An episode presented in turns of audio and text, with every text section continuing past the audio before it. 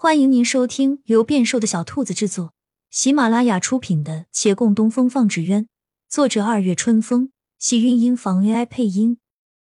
欢迎订阅，期待你的点评。第一百零七集。翌日，骆长青亲自去了趟县衙，看是否能请县令给他们补一个名额。刚至县衙门口。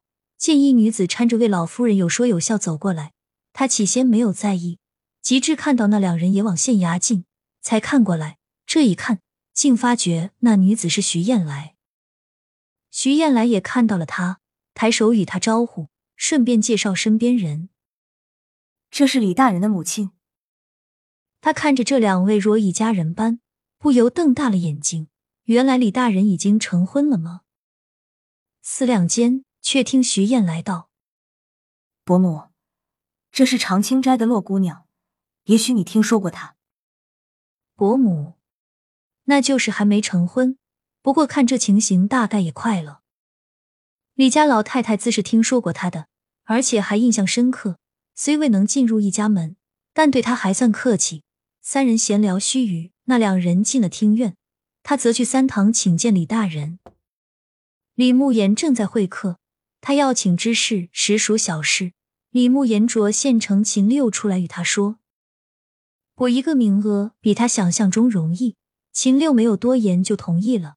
同时得知陆林金榜题名，想他如今也算是与官家沾亲带故，又留了他详谈一番。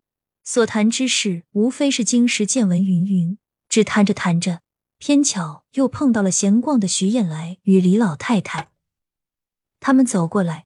却见秦六的脸却顿然冷了，先瞪了徐燕来一眼，才朝老太太行礼。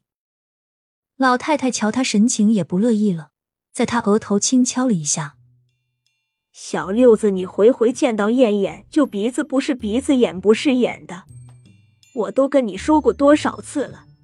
去年雪天在县衙门口，若不是他及时搀扶住我，我都要摔死了。”他是我的救命恩人。秦六听“燕燕”二字，恨不得打哆嗦。是，他救了您，您应该感谢他。可是您也不能坑慕言啊！您非要撮合他跟慕言干嘛？我撮合他们怎么了？燕燕她大好姑娘家，配不上慕言吗？秦六说不出话了，他开始怀疑这老太太是不是忘记了，到底谁才是他亲生的。他不接话。李老太太偏不依不饶：“你为何讨厌燕燕？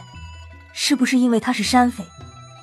你们以前想招安的时候，不是扬言大家都是平等的，绝对不会对他们有所偏见吗？怎么，那时候说的话都是骗人的？”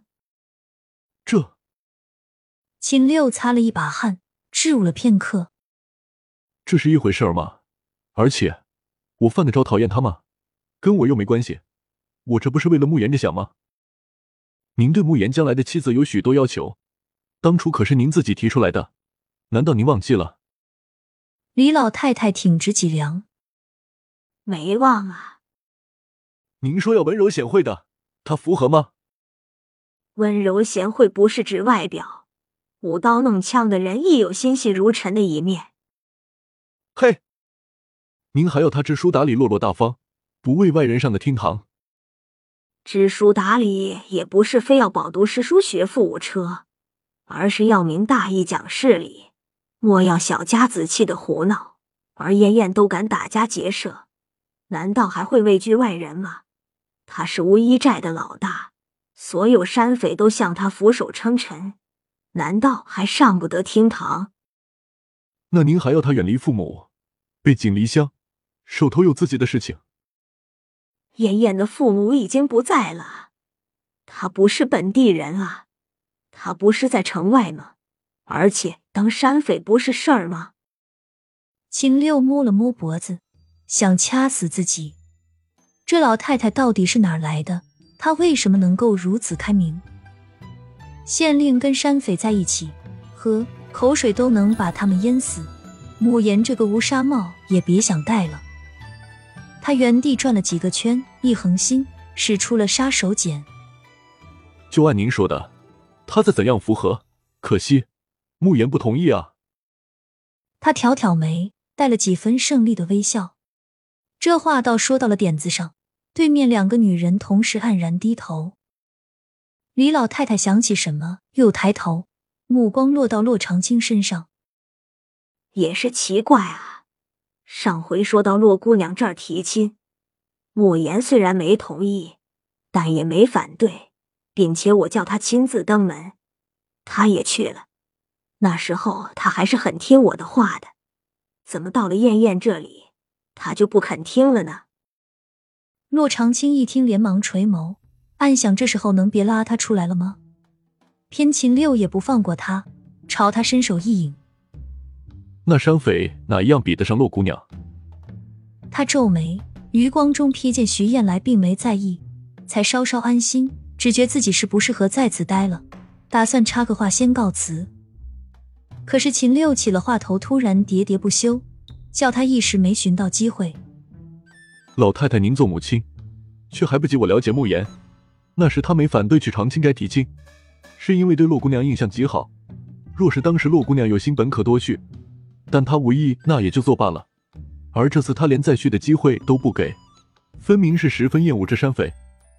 您为何非要为难他呢？老太太以胳膊按在徐燕来的手背上，反问：“你怎么知道他厌恶爷爷？”亲亲小耳朵们，本集精彩内容就到这里了，下集更精彩，记得关注、点赞、收藏三连哦，爱你！